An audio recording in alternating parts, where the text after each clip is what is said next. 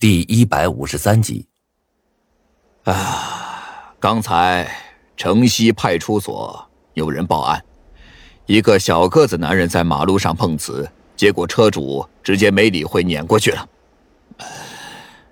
哎呀，人家直接就说可以赔偿那孩子的家庭一百万，可是孩子他妈不愿意，现在正闹呢。碰瓷儿被车撞死了。我心里咯噔一下，一时间竟不知该说什么好。虽然只是跟陶行相处了几天，但是我感觉他绝对不会是碰瓷的那种人。这次估计啊，也是被逼到极致了才会这么做的。大胡子有些不满的叹了口气，跟别的警察说：“哎呀，现在这些孩子呀，真是要钱不要命啊！”哎，你说说，才十七八，竟然就去学人家七八十的碰瓷，这种渣子，死得好。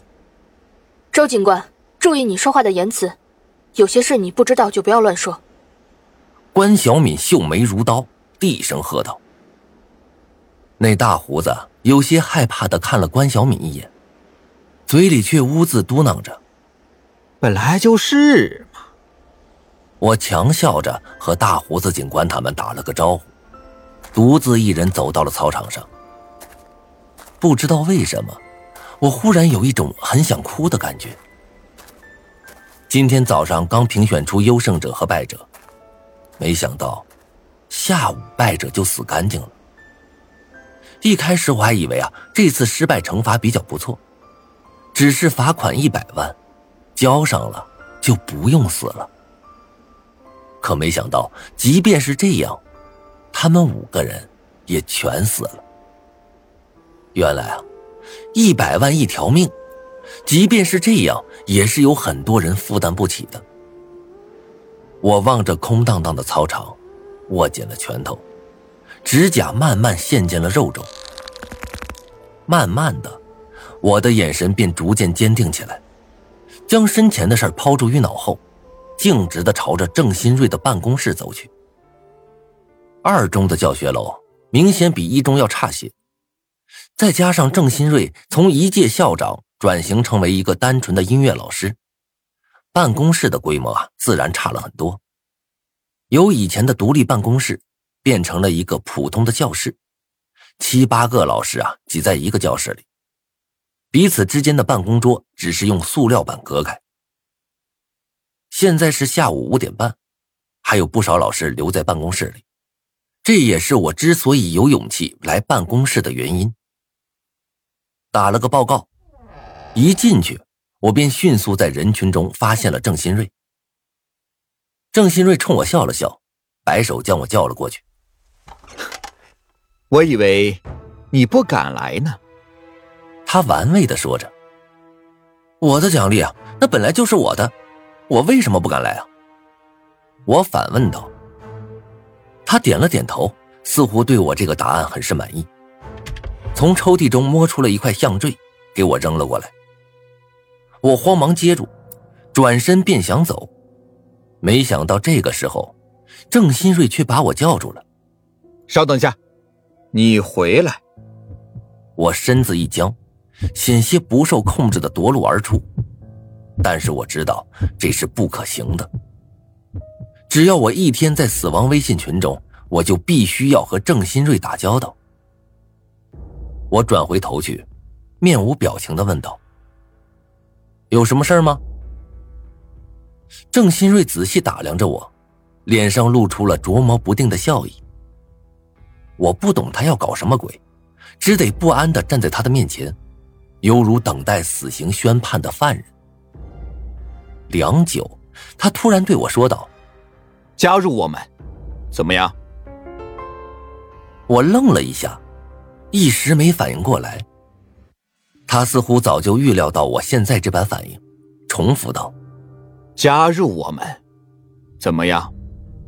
我震惊的看着他，张大了嘴巴：“加入你们？我是人，不是鬼。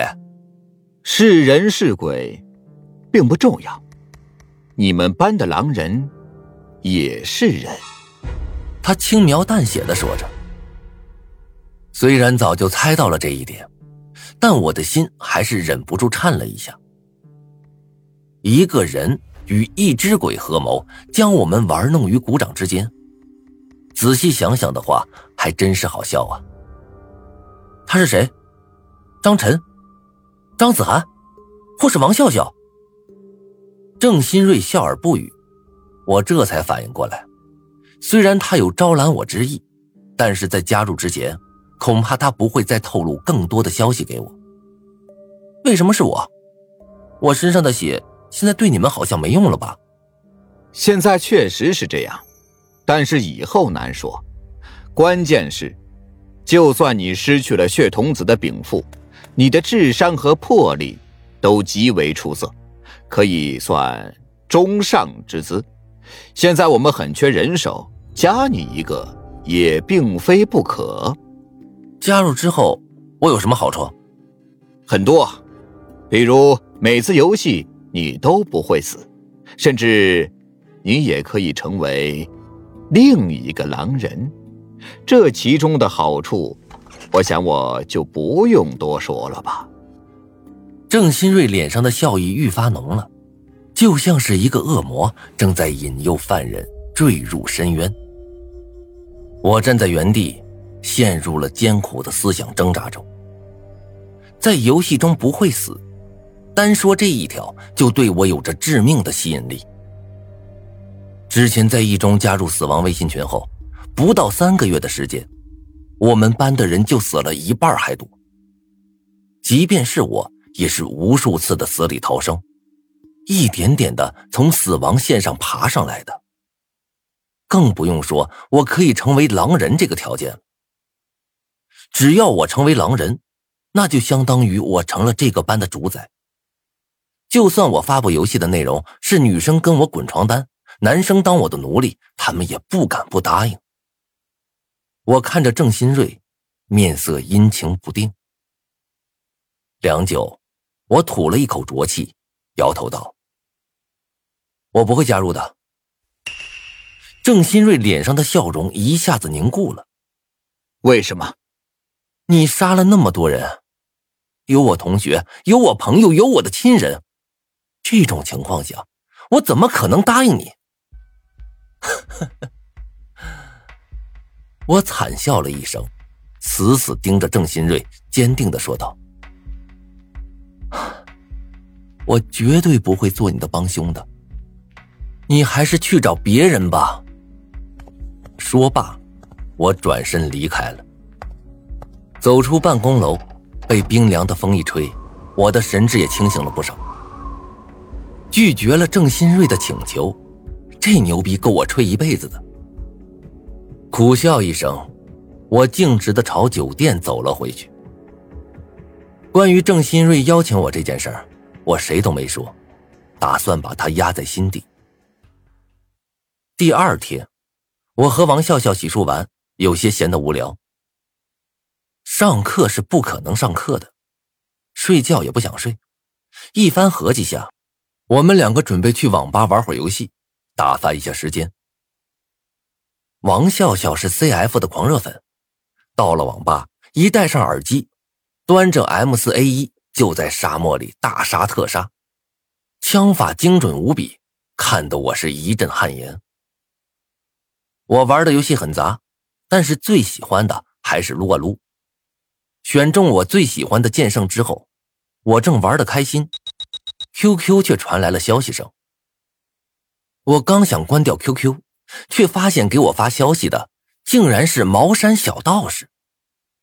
这一下呀，我再没心思打游戏了，赶忙回道：“有事吗？”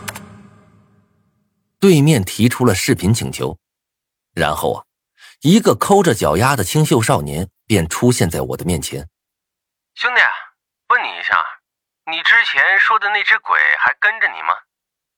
是啊。我点头，心中有些纳闷这家伙以前一直对我爱答不理的，怎么今天忽然关心起我来了？那小子一拍大腿，脸上多了几分恼怒：“混蛋！你现在在哪个学校？”“Z 市二中。”我打完之后，小心翼翼的问道：“老兄，你今天怎么转性子了？不劝我自杀了？”那鬼王把我师叔弄死了，我师傅让我去帮你们。什么？我惊呼一声，一下子就想到了李老头。如果我没记错的话，李老头和我说他是师承茅山派，难道这小子嘴中说的师叔就是李老头？见我惊讶的模样，那小子的心情似乎更糟糕了，嘴里骂骂咧咧的说道。哼本来我是不想掺和这事儿的，不过现在也没办法了。你过两天到火车站接我吧，到时候再细聊。说完这句话，他便挂断了。